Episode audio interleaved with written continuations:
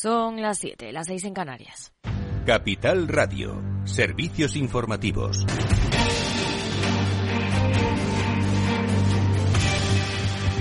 Muy buenas tardes, ¿qué tal? El Fondo Monetario Internacional alerta de graves repercusiones en el mundo si Estados Unidos no eleva su techo de deuda y ha instado a las partes a llegar a un consenso con urgencia. También ha hablado de España. Ve un fuerte impulso económico que probablemente llevará a la institución a mejorar sus estimaciones de crecimiento para el país. El último pronóstico situó el crecimiento en el 1,5%, aunque puntualiza. No hay que mirar solo los datos del primer trimestre, sino las perspectivas para todo el año. Mientras que la AIREF ha revisado hoy al alza su expectativa de crecimiento para 2023 hasta el 1,9%, aunque ensombrece las del futuro. Espera que la reducción del déficit se estanque sobre el 3% en 2024. Acusa al gobierno de esquivar los ajustes del gasto y asegura que habrá que tomar más medidas para cumplir con Europa. Cristina Herrero, presidenta de la Autoridad Fiscal Independiente.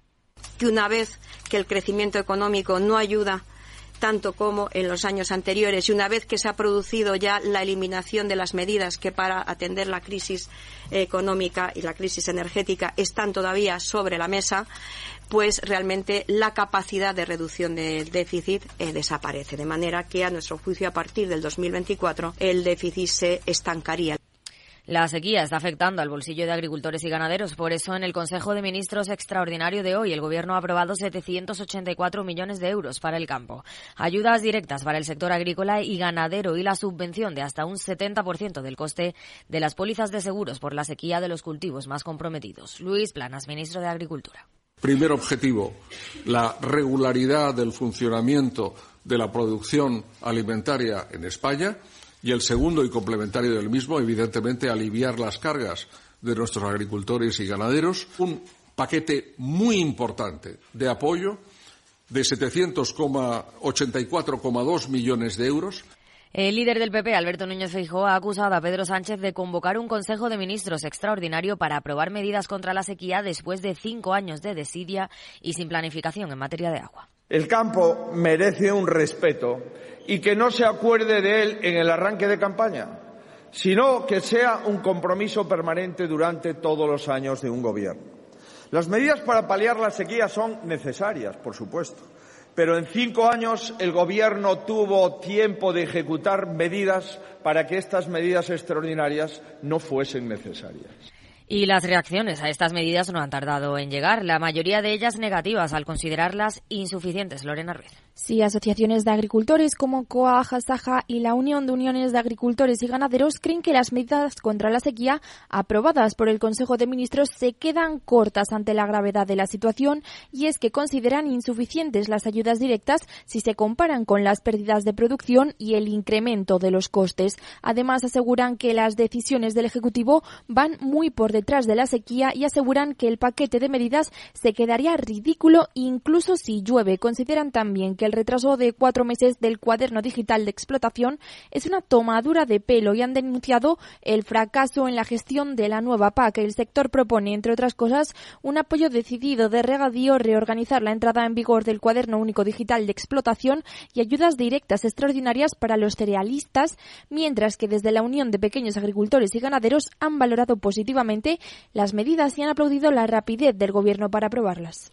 Gracias, Lorena. La Comisión Europea ha dado luz verde a los 837 millones de euros en ayudas públicas de España a la producción de batería para vehículos eléctricos, al considerar que se trata de un proyecto necesario y adecuado para acelerar la transición ecológica. La ayuda máxima por empresa será de entre 100 y 300 millones de euros. Y a las 8 el balance con Federico Quevedo. ¿Qué tal, Fede?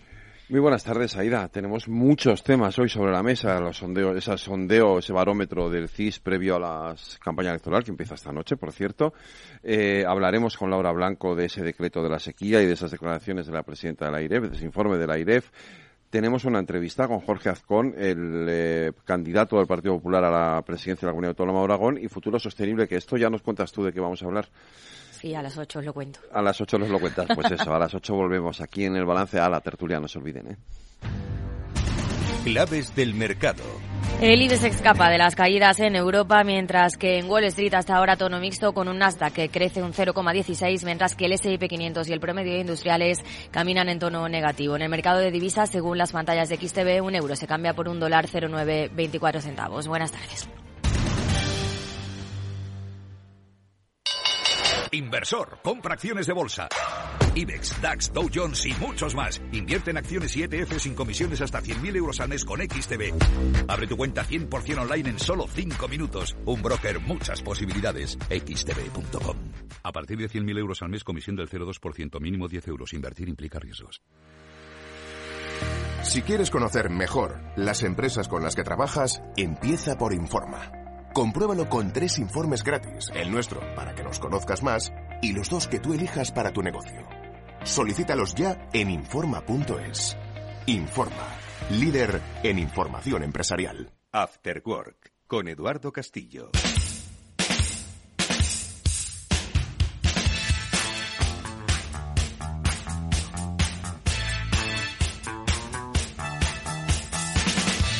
¿Qué tal amigos? Buenas tardes, bienvenidos un día más a este After Work. Ya comienza en Capital Radio. Hoy vamos a tocar un tema apasionante que os va a gustar a todos los que o bien desconocéis cómo funciona esto de la movilidad eléctrica o tenéis preguntas porque os habéis introducido en el mundo de la movilidad eléctrica. Vamos a hablar con Alar Selmeyer. Él es el country manager de Ionity aquí en España. Es posiblemente la segunda compañía después de Tesla más importante en lo que se refiere al despliegue de cargadores eléctricos para los vehículos. Bueno, pues vamos a hablar de los retos, de las necesidades, de cómo se está haciendo crecer este sector, el de la movilidad eléctrica, interesante en España, por supuesto, en el resto de Europa y ver cuáles son los eh, principales retos y dificultades que se están encontrando tanto los administrativos como los eh, sociales. Bueno, pues veremos cuáles son, por supuesto, los retos y oportunidades. Esto será en esta primera parte del programa. Y luego seguiremos hablando también de nuestro presente futuro con Julián de Cabo, Víctor Magareño. Tocaremos temas, como siempre, de lo más interesante, basados en nuestra era digital. Esto es After Work. Bienvenidos, amigos.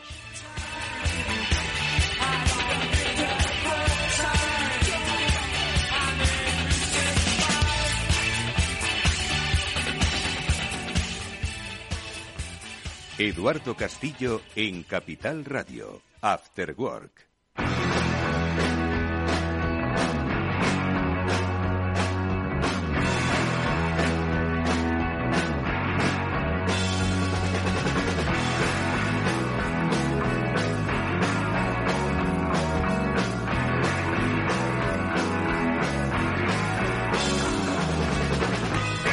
Con nuestro invitado, como os avanzábamos al principio de este programa, vamos a profundizar un poco más en el fascinante mundo de la conducción eléctrica, porque vamos a hablar con una de las empresas más grandes de Europa posiblemente del mundo en lo que se refiere a la instalación de cargadores para vehículos eléctricos. Estamos hablando de Ionity. Con la ayuda de su country manager aquí en España, Al Selmeyer, vamos a conocer un poco más cuáles son los grandes desafíos, porque los hay sin lugar a dudas eh, sobre el desarrollo de la conducción, de la movilidad eléctrica en nuestro país. Yo creo que hay muchos mitos, hay muchas verdades y muchas realidades. Bueno, pues vamos a conocerlas precisamente con la experiencia de Ionity, que como decimos, desde el año 2007 pues vienen definiendo cuál es el panorama de la, de la electrificación de nuestras carreteras. Alar, ¿qué tal? Muy buenas tardes, bienvenido.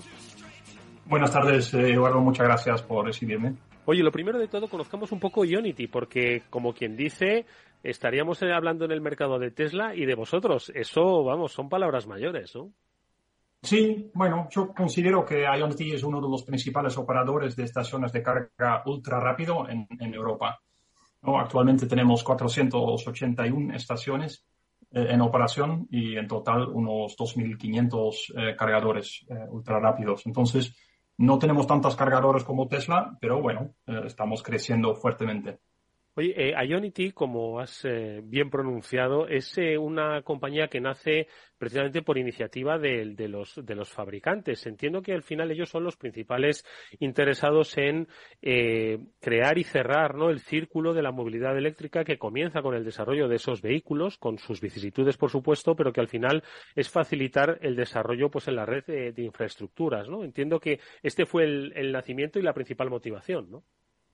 Exactamente, sí. Obviamente su objetivo es vender los, los coches y, y, especialmente los vehículos eléctricos, eh, porque eso también es, es objetivo eh, para ellos y, y respecto a la, la, sostenibilidad del transporte. Eh, entonces los accionistas eh, ven también la historia del, del, del gallina y, y, el huevo. Mm. Eh, sin infraestructura, los, los personas no compran los vehículos eléctricos. Y bueno, para un CPO, ¿no? un operador de puntos de carga, no tiene sentido de poner y invertir en, en puntos de carga cuando no hay uso. Entonces ahí eh, se, se, juntaron, eh, que, que, es muy bueno para unirse en esta fin y establecer una infraestructura a nivel europeo y actualmente estamos en 24 países. Entonces, mm. sí. Eh, oye, Alar, eh, para ahora vamos a conocer un poco más la propia idiosincrasia de Ionity y sobre todo de la oferta experiencial al usuario, ¿no? Pero antes de eso, eh, un poco por situarlo, en, en, el mercado europeo, ¿cómo se diferencia? ¿Cuál sería esa diferenciación con respecto a la competencia? Porque quizás a ojos de un profano diría que un cargador eléctrico es un cargador eléctrico, ¿no? Pero obviamente si hay competencia es porque hay diferenciación y búsqueda de calidades diferentes, ¿no? En el caso de Ionity, ¿cuál es la diferenciación? Mira, yo creo que, el hecho que nuestros accionistas eh, son los principales fabricantes eh, hace también que, haya un match en el desarrollo tecnológico de los vehículos y que eso es compatible con la infraestructura que estamos ofreciendo. Nosotros nos dedicamos únicamente a la carga ultra rápido, entonces son potencias muy grandes y como sabes, ¿no? Que, hay gente en el mercado que dice la carga ultra rápido con tanta potencia puede afectar la vida útil de la batería. Entonces, obviamente, eh, el, fabricante de un coche quiere que sus, coches eh, mantienen su valor y su autonomía. Entonces, yo creo que el hecho de estar vinculado a estos principales fabricantes eh, hace también que haya un match con, con nuestra tecnología. por ejemplo, está el llamado plug and charge, que es una tecnología que nada más tienes que enchufar tu coche y automáticamente se empieza la sesión de carga. Es algo que, que, ellos también han desarrollado y eso son, es funcionalidad que ya funciona en nuestros cargadores. Hmm. Entonces, sí, creo que, que es una, una diferenciación. Entiendo que este sector está aprendiendo, se está eh, encontrando con pues una experiencia de cliente que por otro lado es un cliente nuevo, ¿no? Mm, estás hablando de eh, estás hablando de determinados servicios, ¿no? Que van respondiendo a esas necesidades. ¿Cuáles? O de carga ultra rápida, ¿no? Porque entiendo que, que hay pues diferentes necesidades, diferentes capacidades, ¿no? Entonces, ¿cuál dirías un poco que son ahora mismo las tendencias generales, ¿no? De lo que es el eh, mercado de la conducción eléctrica o de la movilidad eléctrica desde el punto de vista de los que ofrecéis precisamente esa, esa movilidad, esa, esa carga y esas capacidades ¿Cuáles son ahora mismo los grandes desafíos, dirías tú? Los, los, ¿Quieres decir los desafíos que tenemos en España o, sí, exactamente. sí, no, eh, bueno, en España y sobre todo un poco en general de cara al desarrollo de ese, de ese mercado de, movilidad eléctrica, ¿no? Porque entiendo que vais viendo lo que van pidiendo los clientes. Los clientes eh, van pidiendo pues cargas ultra rápidas, van pidiendo precios competitivos. Mm. ¿Qué es lo que van pidiendo y que supone un desafío para las empresas o empresas como la vuestra?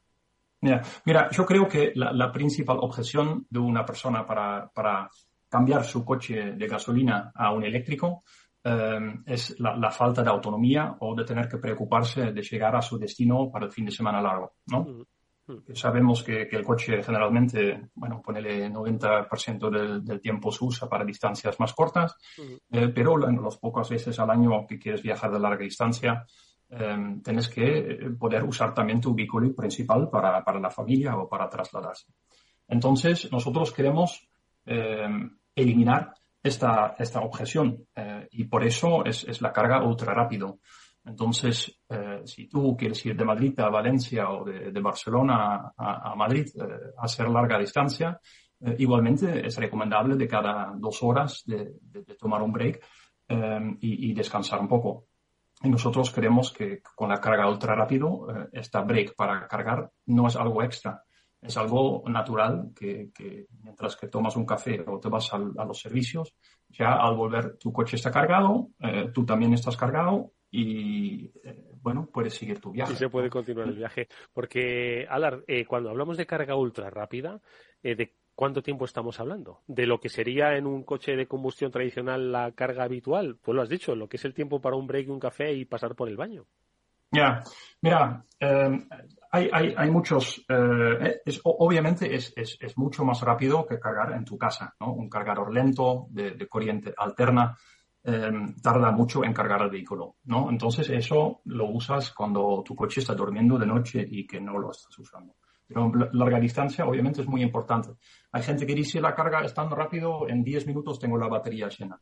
¿no? Em, pero ahí no es tan sencillo, porque primero, para llenar la batería hay que saber qué tanto eh, está en el momento que inicias la carga, si ya está a la mitad o que está completamente vacío. Y bueno, eso es lógico, pero que no siempre eh, llegas con 0% a la estación. Y el eh, segundo, que, hay muchos diferentes tipos de, coches. Algunos que, pueden aceptar esta carga ultra rápido a un grado muy, muy alto. ¿no? Ahora hay modelos que pueden cargar a 250, 280 kilovatios eh, de potencia, pero no son todos los coches. Entonces el promedio más o menos eh, está entre 100 y 200 kilovatios de carga. Entonces es proporcional, ¿no? La regla de tres, eh, si, si tienes la doble potencia, también tardas la mitad. Entonces, para decir, en 20 minutos, en promedio, para hacer una respuesta breve, puedes tener tu coche recargado por lo menos al 80% y seguir tu viaje. Y en este sentido, en esta exploración de, mercado que requiere, por supuesto, mucho análisis, mucha didáctica igualmente, eh, Ionity, ¿cómo, además de ofrecer, bueno, pues esta, esta carga ultra rápida, ¿qué, otras experiencias estáis eh, ofreciendo en las estaciones de, de, carga? ¿Qué es lo que habéis visto que también es bueno ofrecer por parte de vuestra compañía, pues a este, a este usuario? ¿Por dónde, hacia dónde se dirigen esos servicios? Ya, bueno, ya, eh, nosotros siempre pensamos en que eh, viajar o, manejar un coche eléctrico, eh, aparte de ser, de ser limpio, opinamos que es muy, bueno, relajante, ¿no? Porque no tiene el, el, el, el motor que, hace mucho ruido, viajas mucho más tranquilo y muy, muy en silencio. Entonces, bueno, al llegar a tu momento de, cargar tu vehículo eléctrico, queremos también que nuestros clientes se encuentran como un tipo oasis, ¿no? que se pueden eh, relajar eh, mientras su coche carga, pueden en, todo el relax, pueden encontrarse un, un lugar para, bueno, eh, tener algo para comer, poder usar los, los aseos, todo una, bueno, en, una, en un lugar muy, muy tranquilo. Y precisamente, ¿cuál es un poco esa eh, capacidad que tienen eh, compañías, en este caso como Ionity, de establecer puntos de carga? Porque muchas veces nos preguntamos si se hacen de manera aleatoria, si es fácil eh, o es excesivamente burocrático instalar esos puntos de carga, ¿no? Porque yo creo que es un poco la gran demanda quizás de los, de los usuarios de los vehículos eléctricos. Dice, ojalá hubiese cada 10 kilómetros un punto de carga. Entiendo que no es tan sencillo, ¿no, Alar? No, no, nuestro, nuestro objetivo es tener un, punto de carga eh, cada 100 eh, kilómetros en los puntos, en las autopistas y autovías eh, principales de, Iberia, ¿no? En mi mm. caso, en las autopistas principales en Europa en general. Mm. Entonces, obviamente, ahí hay que encontrar las ubicaciones, ¿no? Muchas veces las estaciones de servicio no tienen tanto espacio para también tener una estación de, de carga como nuestro. Pero también un tema muy importante es que hay suficiente electricidad disponible. ¿no? La, la, distribuidora tiene que proveer eh, electricidad con, con, una alta potencia para alimentar estos cargadores eh, y eso no está disponible en, en eh, todas las ubicaciones. Entonces, eso combinado con nuestro objetivo de, de cubrir los principales puntos de, autopistas, autovías cerca de la salida, como están los, las estaciones de servicio actualmente, mm. eh, y ahí tener también eh, suficiente electricidad, ya es un, bueno, un desafío. Y el segundo tema eh, es, es obtener los permisos para poder construir. y eso es algo que, que bueno, que, que, en España hay, que, hay que tener paciencia. Sí, hay que tener paciencia, como en este y en otros tantos sectores, eso es cierto. Y además entiendo que, eh, que los aspectos medioambientales también deben influir en la propia tramitación de esas licencias. Desde este sentido, en este sentido, Alar, eh, ¿cuál es un poco ese compromiso que desplegáis a nivel ecológico y protección del medio ambiente desde Ionity? Mira, para nosotros, eh, nosotros queremos que, que, toda nuestra electricidad que se provee en los puntos de, de carga de Ionity es, 100% de origen eh, sostenible. Entonces, siempre eh, fuentes renovables, eh, lo menos posible con certificados y lo ideal con, con, un sourcing local de energía fotovoltaica, eólico o, bueno, estas formas más, más, más locales y más, más renovables. Y con eso estamos en España, obviamente, eh, bueno, con, muchas oportunidades, ¿no? Porque hay mucho sol aquí eh, y especialmente en las ubicaciones más, más rurales eh, actualmente se están desarrollando un montón de parques fotovoltaicos donde por ahí podemos encontrar un ganar-ganar localmente. ¿no? Entonces, eso estamos también buscando y en, España también hay muchos programas que incentivan estos emprendimientos. Eh, Alari, ¿cómo veis vosotros el, futuro de la movilidad eléctrica en España? Yo confieso que en los mm. últimos eh, cinco años hemos pasado, esto es experiencia personal de un periodista entrevistando a gente, ¿no? Hemos pasado de eh, probarlo de una manera así un tanto apasionada, un vehículo eléctrico que caía en nuestras manos, a conocer ya a muchas personas pues que no solo tienen un vehículo eléctrico, sino que se han instalado en sus domicilios, bueno, pues las corrientes necesarias. Es decir, en muy poco tiempo ha habido una adopción, yo creo que muy importante, todavía tiene mucho recorrido, ¿no? Pero yo no sé si esto es un punto significativo, Alar, para definir cómo va a desarrollarse la movilidad eléctrica en España. ¿Cómo lo veis desde Ionity?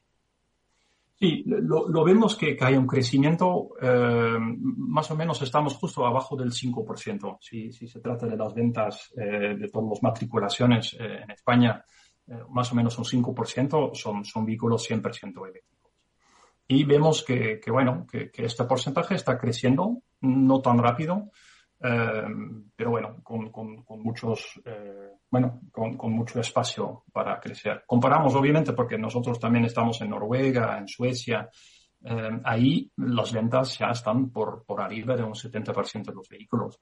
Eh, entonces, hay, hay, mucho espacio para que en España también eh, este porcentaje crece. Mm. Y lo que ahora está pasando es que cada vez hay más modelos. ¿no? El crecimiento en Noruega fue muy por, por convicción, por beneficios fiscales, por, por lo que sea.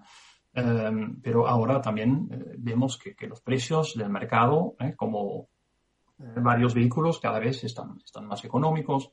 hay modelos también accesibles a, bueno, a, precios más, más bajos.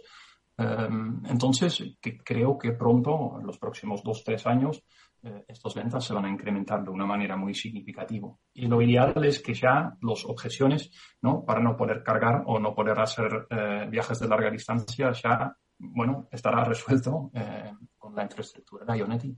Mm. No solo hay que responder con la infraestructura, entiendo Alart, sino también con didáctica, ¿no? Porque al final yo creo que esa adopción no solo eh, servirían esos incentivos fiscales y, por supuesto, un aumento de la, de la oferta ¿no? de vehículos eléctricos. No hay firma ahora mismo eh, automovilística o de movilidad, vamos a llamarlo así, que no tenga un modelo ¿no? Eh, eléctrico o por lo menos híbrido.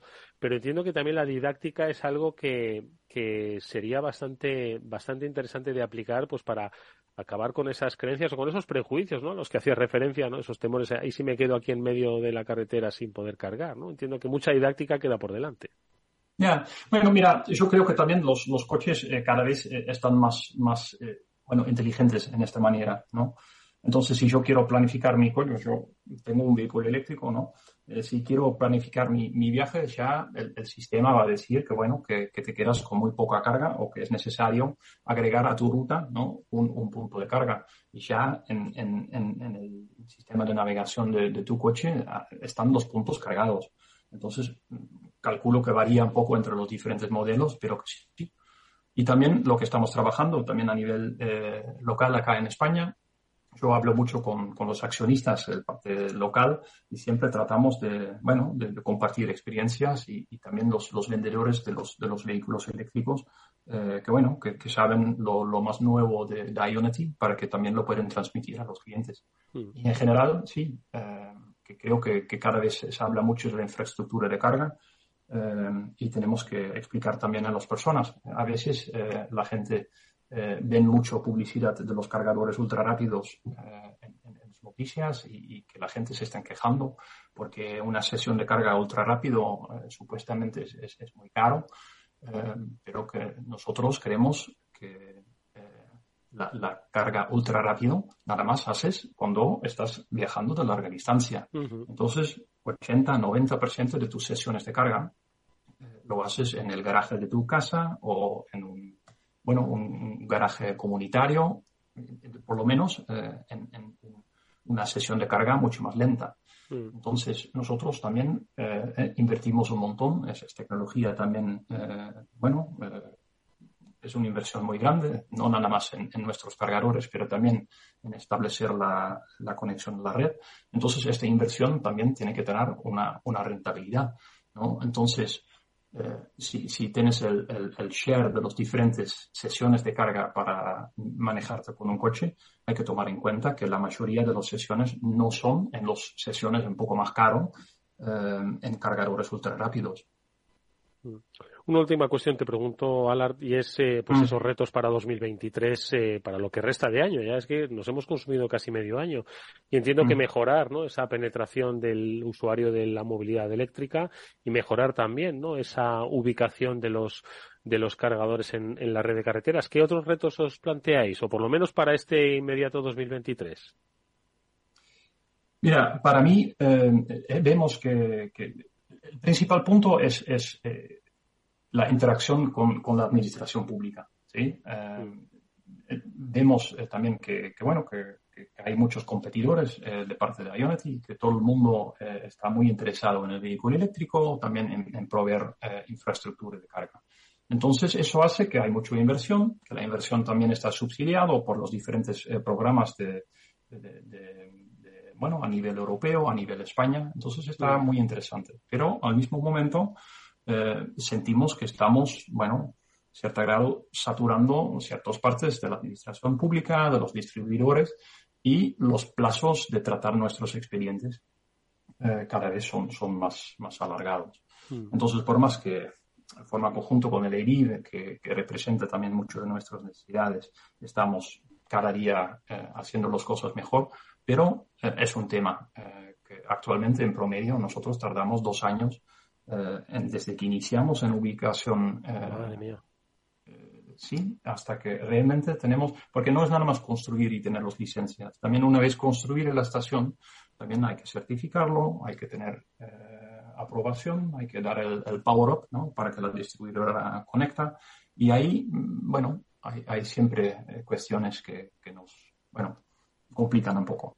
¿No? Y, el otro también que me interesa muchísimo eh, es encontrar las mejores ubicaciones en España. Entonces, muchas veces encontras una ubicación que está perfecto, pero que bueno, que, no hay electricidad o que por temas de, fomento del Ministerio de Transporte son, son lugares más, más complicados.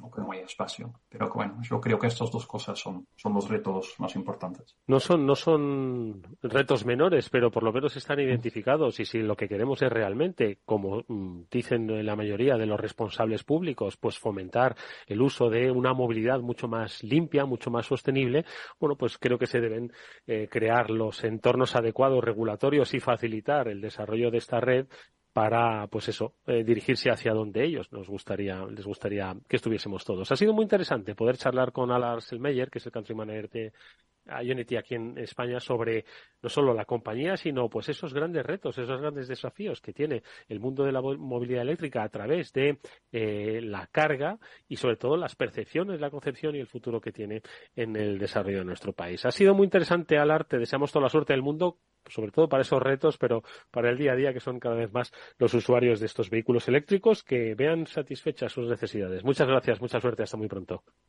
Muchas gracias, Eduardo. Ha sido un placer. Un saludo. Después del trabajo, After Work, con Eduardo Castillo, Capital Radio.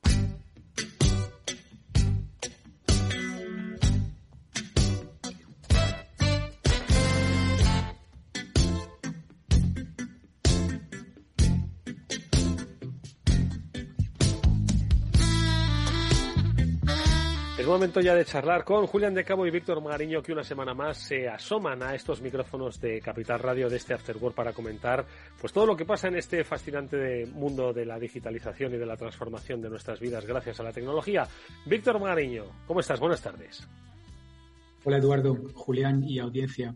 Buenas tardes a todos. Eh, nada, encantado de estar aquí en esta tarde ya medio estival e intentando compartir cositas interesantes y que aporten eh, bienestar en la vida de los oyentes. Hoy es un placer, como siempre, escucharte, Víctor. También saludamos a Julián de Cabo. Julián, ¿cómo estás? Buenas tardes.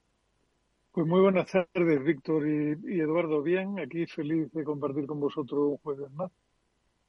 Oye, por cierto, un jueves más, no quiero sacar este tema, ¿eh? porque ya lo, toqué hace un par de días, ¿vale? Pero es que me acordé mucho de vosotros, porque a propósito de que estábamos mm, ya pues diciendo que había profesiones de las nuevas que ya no tenían futuro porque los estaban despidiendo, hace un par de días me hablaron de una nueva profesión, bueno, más que de una nueva profesión, de un nuevo perfil eh, emanado pues de todo este mundo del de la eh, inteligencia artificial, que era el del prompt engineer, que era el relativo al pues entender esos lenguajes, eh, el lenguaje humano con sus emociones y sus intenciones con el de la inteligencia artificial y me pareció fascinante, ¿no? Porque me apuntaba la experta de Paradigma con la que hablé eh, que claro que las inteligencias artificiales muchas veces no alcanzan a ver la intención que tienen nuestras preguntas ni la mala leche que, eh, que subyacen muchas de ellas, ¿no? Y me llamó la atención. No sé si habéis oído hablar del tema este del prompt, Julián. Me ha dado la sensación de que sí que lo has oído tú, ¿no? Hombre, a ver, Eduardo, yo no, no pretendo hacer publicidad encubierta ni nada por el estilo, pero ya que pregunta, y yo palabra de honor que no le, puedo dar a la audiencia mi palabra de que no sabía que el tema iba a ser ese, en singular hace tiempo que tenemos un curso para, para hacer, para aprender sobre este tipo de cosas, con lo cual sí, que me, me resulta, me resulta familiar.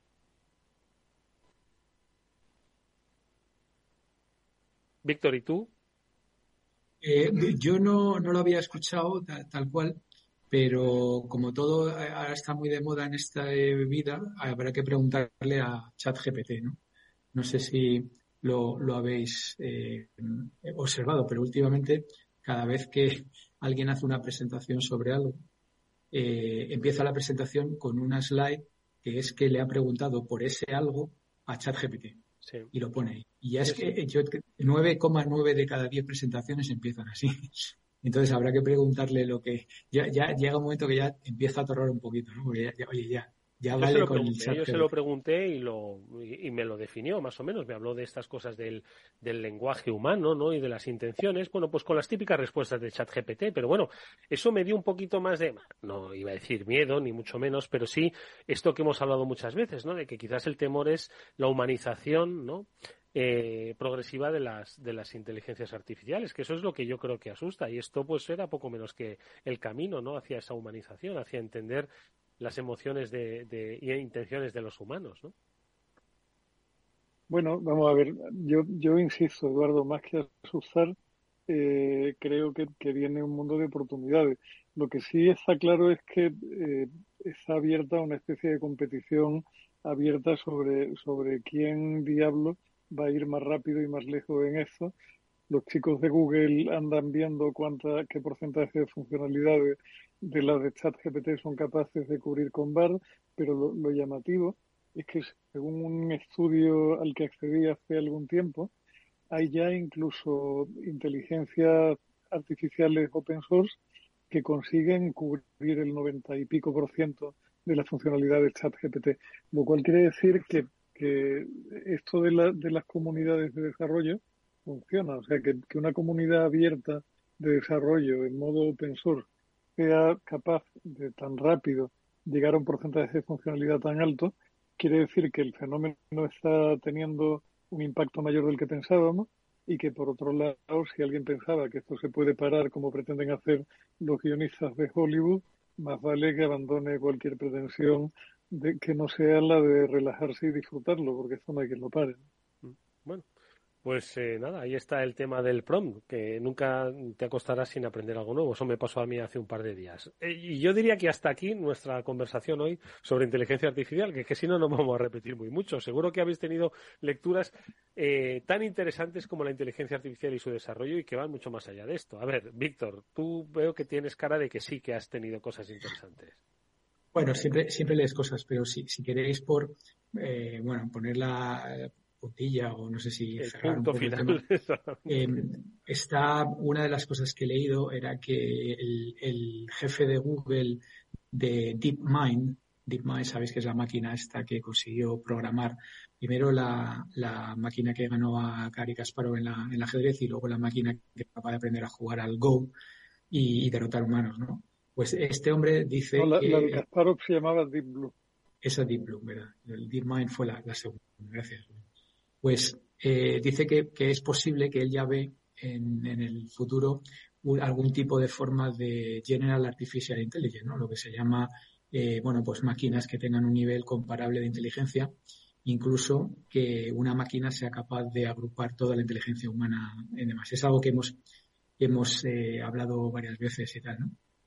Entonces, bueno, esto de nuevo me ha llamado la atención. Yo, yo siempre hago referencia a una slide que llevo hace ya varios años en mis presentaciones, que creo que la hemos comentado aquí en alguna vez, ¿no? que dice que eh, el entender la, la inteligencia artificial de nivel humano eh, será un, profundo eh, logro académico y científico. Dice, y esto puede ocurrir en 2030 y habría un 25% de probabilidades, puede ocurrir en 2040 y hay un 50% de probabilidades, o puede no ocurrir nunca y hay un 10% de probabilidades. Eh, y esto lo, decía un profesor de la Universidad de Alberta que trabajaba con, inteligencia artificial, ¿no? un tal Richard Sutton. ¿no? Pues bueno, yo no sé si eso seguirá siendo. Sí que es verdad que esta slide la tengo hace ya varios años. Y, bueno, sigo leyendo sobre el tema y, es algo que me preocupa. Yo, yo sí, que creo, y esto lo llevo diciendo varios años, que en el futuro ser atendido por un humano va a ser un lujo. Eso me lo habéis escuchado aquí y, y creo ahí. Con lo cual, cuando todo el mundo está apuntando en una dirección, quizá ahora lo interesante sería apuntar en la dirección contraria, ¿no? y apuntar en la, en la intervención humana eh, con gente realmente motivada, cualificada, etcétera. Es, una reflexión que me, que me surgió esta, esta semana leyendo que está cerca en la inteligencia general artificial. Fíjate, estoy seguro de que al final alguien va a pagar, si esto es como todo, ¿no? Las inteligencias artificiales van a ser capaces de solucionarte, pues, por ejemplo, las eh, cuestiones de servicio de atención al cliente de una manera muy eficaz.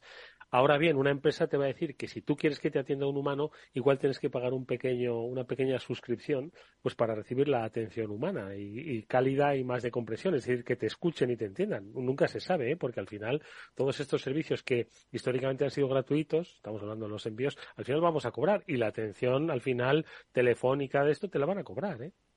Bueno, no lo sé. Bueno, recuerda que esto se mezcla con esta norma tan maravillosa que saca nuestro gobierno para forzar que tenga que ser un humano el que te atienda rápidamente, que casualmente eso no va a aplicar a la administración pública, solo va a ser para empresas privadas, porque nuestros legisladores lo que les preocupa es optimizar el rendimiento de la empresa privada, porque ya se sabe que la administración funciona tan bien, tan bien, tan bien, que no necesita ser mejorada. El otro día había un, pues no era un meme, era una, una triste realidad. Era, un memo, más en forma de comentario de Twitter que uno representaba un diálogo que decía, hola, vengo a sacarme pues un papel de la administración pública. Y dice, ¿tiene usted cita previa? Y dice, no, dice, pues es que sin cita previa no se puede sacar. Y dice, ¿y cómo saco la cita previa? Y dice, pues a través de un certificado digital. Y cuando vas a buscar el certificado digital, para sacarlo tienes que tener cita previa. Entonces, era una especie de bucle, ¿no? En el que entraba absurdamente, ¿no? Y efectivamente, esto es una crítica directa, pese a que hay muy buena e-administración, los servicios físicos de eh, prepandemia de la administración pública no han vuelto a ser los que son y al ciudadano no le han dado ningún tipo de explicación. Y yo creo que hay miles de ciudadanos desamparados frente a la supuesta cita previa o esa especie de interacción online que los tiene absolutamente perdidos, ¿no? Me parece algo, es algo que para quien no esté mínimamente familiarizado con algún pequeño trámite de certificado digital o de solicitud de cita previa en, eh, rellenables de, páginas web, creo que está perdido, está, está huérfano de la administración. Y la administración, los clientes que, tiene somos nosotros, los ciudadanos. Esta, esta, Eduardo, es la base que hace que se puedan prometer tantas y tantas y tantas y tantas cosas, porque como luego no se van a poder llevar a práctica porque el ciudadano jamás podrá verificar el proceso administrativo necesario para llevarlo a cabo, pues asunto terminado.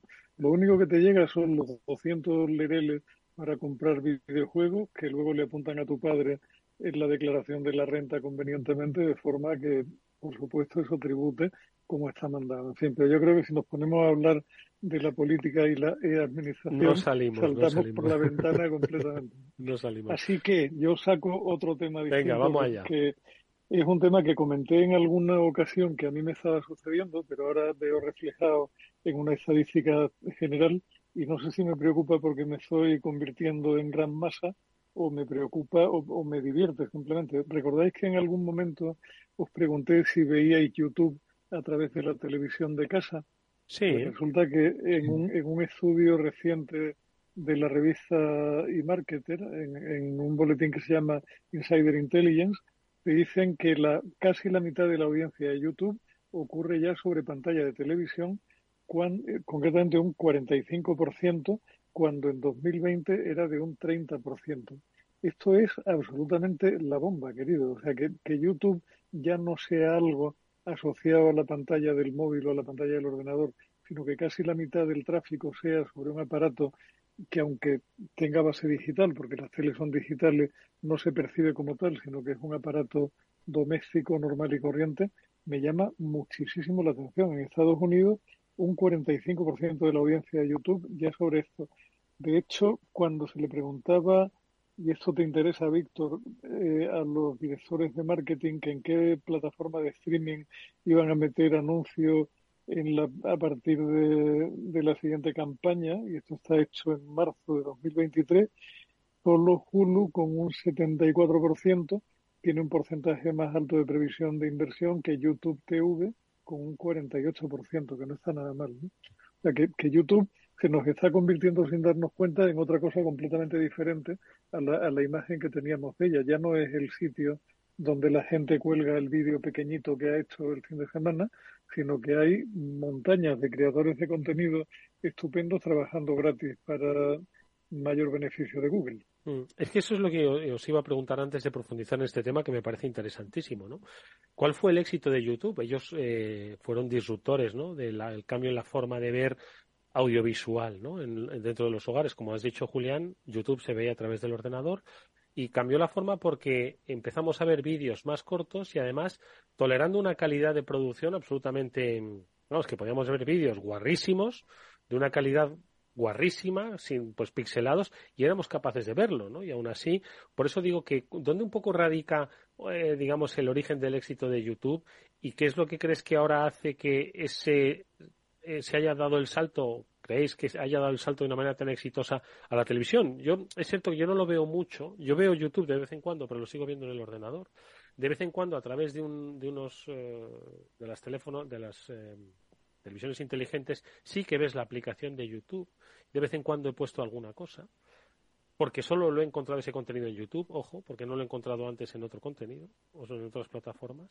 Claro, ese, ese, ese yo creo que es el punto, Eduardo. Es el tema de lo que al final tú en YouTube buscas lo que no encuentras en otro lado. Difícilmente vas a encontrar un canal de restauración de relojes clásicos en una televisión de pago y sin embargo en YouTube hay no sé cuántos chalaos que se dedican a reparar relojes que te cuentan cómo hacerlo, que te ponen todo tipo de información útil y que te lo pasas bomba allí enchufado a la tele dopándote con la reparación de relojes clásicos o como hago yo ahora de, objetivos de cámara analógica, que me los compro en Japón y luego los lo despanzurro aquí en España con unos instrumentos de tortura comprados en AliExpress y me paso me lo paso bomba la verdad o sea que y, y ahí toda la información la tienes en YouTube donde hay gente que hace reportajes fantásticos sobre cómo arreglar todo esto, ¿no? Mm. Tú lo has dicho, miles de creadores que relativamente gratis lo hacen para el gran público, ¿eh? Víctor. Bueno, gratis, ellos ganan dinero luego con otras cosas probablemente, pero bueno. Sí, sí. Sí, pero vamos, que, que no sé si el retorno es el suficiente porque esos vídeos llevan un curro en tiempo y de producción importante. Es cierto que hoy hay herramientas que lo facilitan y que con tu móvil y un, y un halo de esos de luz lo haces, pero tienen un curro importante de postproducción. ¿eh? Pero bueno, Víctor. Sí, esto que comenta Julián es eh, una tendencia que viene de largo ¿no? en, YouTube.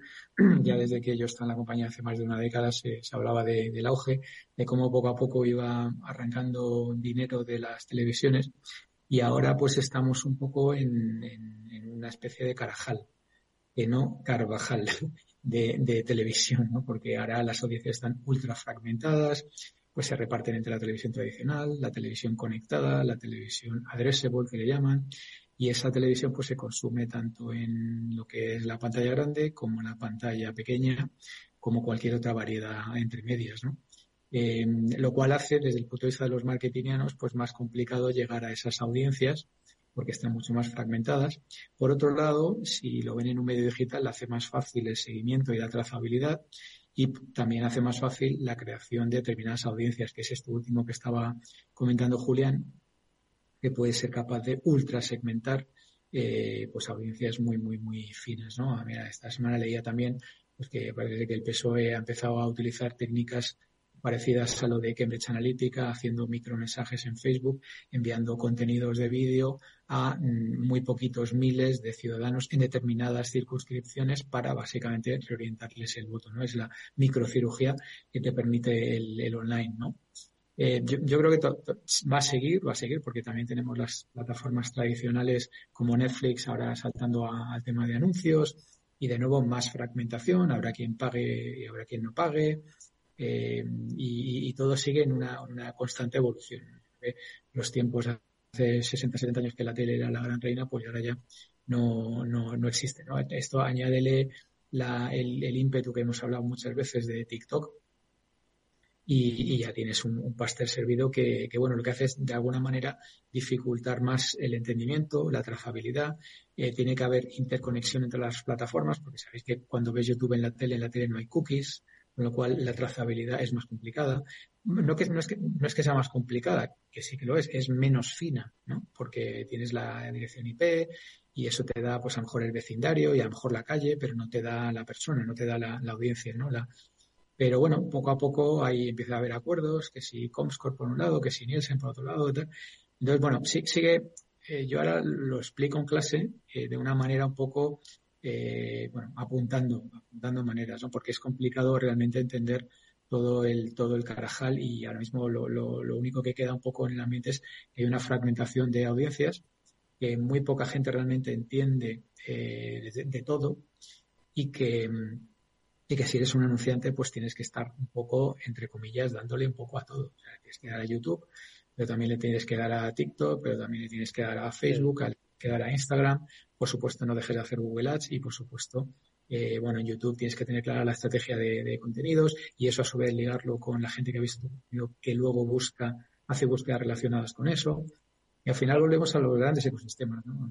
A mí, si me, permitís, fíjate, una de las cosas que me llama la atención de estas nuevas formas de consumir estos contenidos es eh, la admisión de formatos que antiguamente, y tal y como los eh, profesionales que, que nos dedicamos también a la docencia enseñamos, no tendrían cabida, eh, pues en ningún lado, por ejemplo. El hecho de los vídeos en vertical, ¿no? Que eh, son los de eh, Instagram, los de TikTok y YouTube también los está, los está ofreciendo y Twitter también. Ahora mismo, si tú despliegas un vídeo en Twitter y por casualidad no vuelves al timeline, de repente te aparece otra vez la retaíla de vídeos con la que te puedes enganchar horas y horas tipo Instagram o tipo TikTok.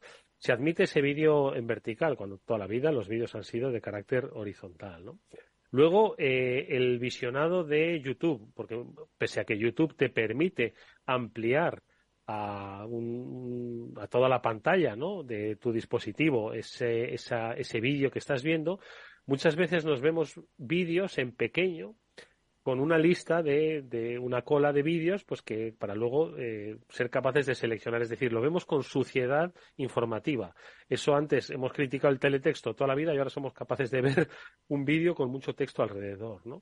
Y luego también me llama la atención, pues estos nuevos formatos, por ejemplo, de, de, iba a decir de tweet, no, de Twitch, y de los, los, el nuevo streamer que son capaces de ver en pequeñito a una figura, ver, eh, es decir, como un multipantalla, ¿no? Dentro de la propia pantalla. Y eso a mí me llama mucho la atención de cómo hemos evolucionado y admitido esos nuevos formatos cuando hemos sido tan puristas toda la vida. No, sé qué os parece a vosotros.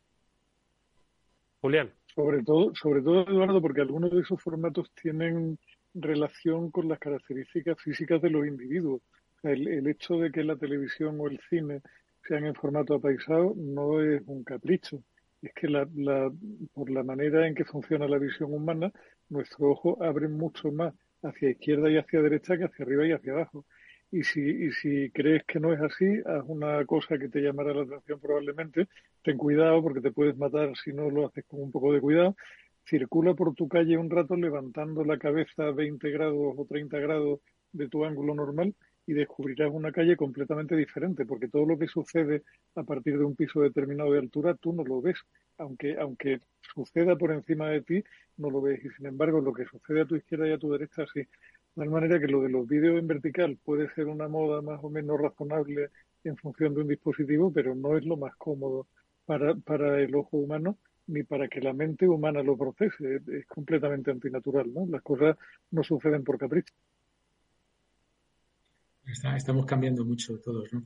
Yo eh, me, intento fijar mucho en, primero en, los, bueno, ya no son adolescentes. Pero, pero Víctor, por mucho que, tengo cómo, consumen contenido. Pero por mucho que cambiemos, tenemos un ojo a la derecha y otro a la izquierda, no uno arriba y otro abajo. Sí, Sí, sí, yo estoy de acuerdo con, con Eduardo. O sea, yo hace años ya que, antes eras el torpe el que grababas así en vertical, ¿no? Y ahora resulta que cuántas veces nos hemos reído, mira, este Eres un Claro, y ahora resulta que tal. Yo tengo también por ahí una slide de las 12.000 que tengo que, que, hablaba de la mayor visionado y de la, del mayor vídeos completed, ¿no? O sea, de complementación de la, de la vista en, um, en vídeo horizontal ya te digo, yo intento estar eh, observando un poco lo que pasa a mi alrededor, sobre todo a la gente joven, y como digo, tengo dos en casa, están literalmente conectados, enchufados a YouTube. Uno tiene canal con varios miles de seguidores y el otro constantemente, pero también consume contenido en pantalla grande. Y luego, bueno, pues aquí en, en la Universidad de Nueva York, que tengo también una patulea de norteamericanos y otras nacionalidades, pues también en este caso les tengo que enseñar digital, lo cual me hace mucha gracia. ¿no? Porque estamos en la semana de exámenes y os, sorprendería ver que lo, ignorantes que son. Es que cosas como saber lo que es la diferencia entre una app y una web. Y, y cosas, cosas de estas que a veces Julián decía, no, el PowerPoint que no lo usan bien y demás. No, no, no. Bueno, eso y, otra cosa que lo, lo, podemos dejar apuntado hoy si queréis y lo hablamos otro día, ¿no? Y es el tema de, de la, un poco de la perspectiva histórica en España. Y claro, aquí nosotros somos una universidad muy diversa, pero todos los mensajes van en, una dirección. Entonces digo, bueno, pues tendría que ser el profe de marketing el que les dé mensajes también en todas las direcciones, ¿no? Vamos a ser diversos. Entonces, claro, de repente les he dado un par de mm, discursos finales que los he dejado literalmente horrorizados a cincuenta y tantos. Pero digo, mira, es lo menos que puedo hacer. No puedo permitir que una purrela de norteamericanos se vayan a su casa pensando que, esto fue así y tal, ¿no? Y bueno, estoy hablando de cosas como el servicio militar, estoy hablando de cosas como eh, la República, la Guerra Civil, eh, etcétera, etcétera, ¿no? O sea que, vamos, literalmente los he dejado horrorizados, ¿no? Cuando les he dicho, digo, oye, es que en este país hay una generación de hombres que tuvimos que ir forzados a realizar el servicio militar que no encontró remuneración, o sea, de, cero pago, de cero contraprestación, a la temprana edad de 18, 19 o 20 años. literalmente horrorizados, pero horrorizados. Digo, y, yo tuve suerte. digo, y yo tuve suerte, digo, porque yo hice solo 12 meses, digo, pero mi padre le tocó en 18 meses en África y mi abuelo 24 meses. Digo, ¿y sabéis lo que hizo mi abuelo cuando terminó el servicio militar? Pues había una guerra Digo, por cierto, hablando de guerra, y claro, ahí ya engancho, y, claro, a los pobres estaban completamente horrorizados, ¿no? Pues se pensaban que, pues eso, que solamente había habido una república, que la república era poco menos que el paraíso, que solamente había habido una guerra civil, cuando llevamos 200 años prácticamente en guerra civil permanente, en fin, o sea, una serie de cosas que, claro, no tenían, pero ni idea. Y claro, estos son los norteamericanos. Pero tú que en España es que si, vamos a ver, si hay ahora mismo un, una capacidad de reescribir la realidad que nos rodea, ¿de acuerdo? Y hacértela creer es mucho más sencilla eh, reescribir pues un poco la, la, historia y además precisamente las inteligencias artificiales están concebidas justo se han ido a concebir en un tiempo de lo políticamente correcto, por lo tanto nunca van a tener una visión pues eh, de un sentido u otro, ¿no? Como, como, al final, pues oye, si uno quiere tener una lea varios autores, ¿no? todo, por ejemplo, de la guerra civil, pues lees a muchos autores, ¿no? Pues para hacerte un poquito una visión así general. Pero bueno, son los tiempos eh, un poco del manejo de la información y el control de la información, la presente y la pasada, ¿no? Que yo creo que es eh, una de las cosas que más eh, nos debería preocupar por encima de, mm, si las, inteligencias artificiales nos van a quitar el trabajo o van a quitar el trabajo a, cosas que pueden hacer la gran mayoría. No, sé, no. Julián. Pues mira, yo, yo con mi alumno de ese año, Víctor, y, y empecé el año pasado y les está gustando mucho. De hecho, esta mañana recibí un correo de la decana que se ocupa del de CERNO felicitándome por mi excelente resultado en el curso último que había dado y tal. A, mis alumnos les, les, pongo siempre, y además se lo, se lo explico el primer día, digo, mira chicos, sois una generación que se va a enfrentar a un entorno muy cambiante, y muy complicado, y lo vais a hacer con unas herramientas lamentables, porque no tenéis capacidad de comprensión lectora, escucháis una música de mierda, os informáis en Instagram o en Twitter, con lo cual la cosa es horrorosa. Y, y, dado que uno piensa con palabras y si uno no maneja un vocabulario suficiente, lo tiene muy chungo para entender bien el entorno que le rodea, cada cada final de clase yo os voy a recomendar que os leáis un libro, que os leáis una película y que escuchéis un disco. Y durante las 20 sesiones de clase les doy un último apartado que se llama Cine de Barrio, donde les paso cada día una película, un libro y un disco y les explico por qué deberían verla, leerla o escucharlo y me encuentro con un resultado más que, o sea, los alumnos están encantados, a veces ellos mismos cuando hacen sus presentaciones me recomiendan a mí también algún libro de vuelta que les ha interesado, que les ha gustado por la razón que fuera, y todos me dicen que les está sirviendo para abrir la mente. Ojalá sea así. Fíjate, eso demuestra una cosa, que lo que han, lo que han aprendido, visto e interpretado en el cole y en su casa eh, supone un gran déficit ¿no? de la realidad pasada, del momento presente y de las reflexiones futuras. Y eso es algo responsabilidad no solo de el colegio, sino también de las propias casas. ¿no? Entonces, al final les sorprende mucho pues un poco cine clásico, pues representativo de determinadas épocas. Eso es que tampoco en casa se ha favorecido, porque, oye, en el colegio tampoco hay tanto tiempo de ver cine. Pero bueno. Víctor, última reflexión que nos vamos.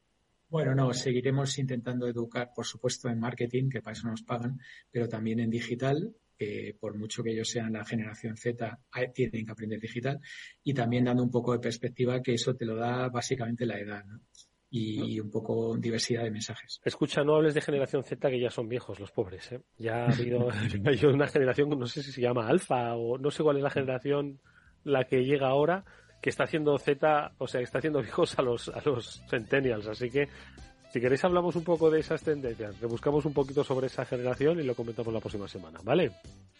Pues mira, a esa, a esa generación, mi primer, sea que volveré si Dios quiere en septiembre con ellos, mi primera recomendación, por orden, será el Abbey Road de los Beatles, un disco del año 69, el 100 años de soledad de García Márquez, que es un libro del año 67, Estupendo. y Tiempos modernos de Charles Chaplin del año 36, donde se plantean cosas que son absolutamente equivalentes a lo que pasa hoy con ChatGPT, solo que hace casi 100 años.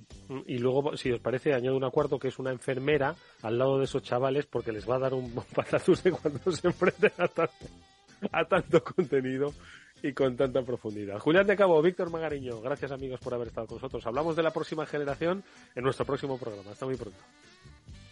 Nos vemos la semana que viene. Un abrazo. Pues y, nosotros, venga, que nos despedimos hasta el próximo lunes, que volverá nuestro programa, como siempre, el Cyber After Work, aquí en la sintonía de Capital Radio. Gracias, amigos, y hasta entonces.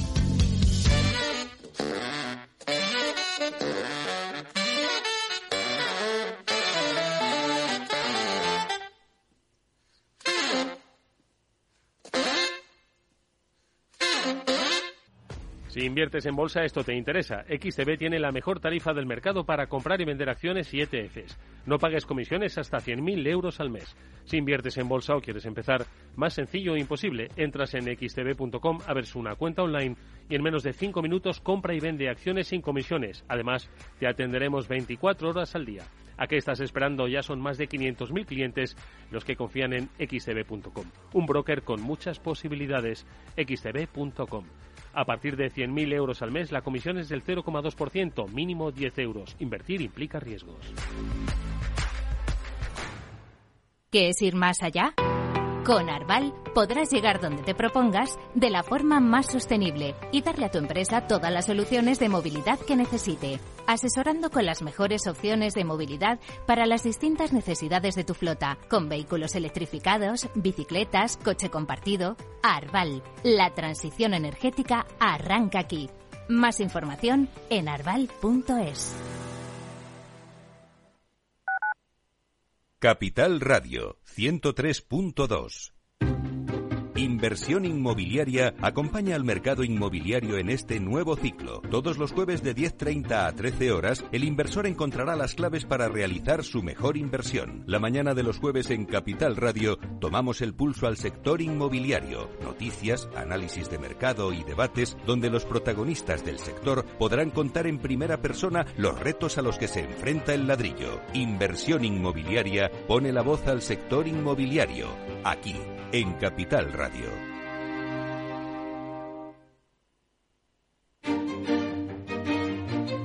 Valor Salud.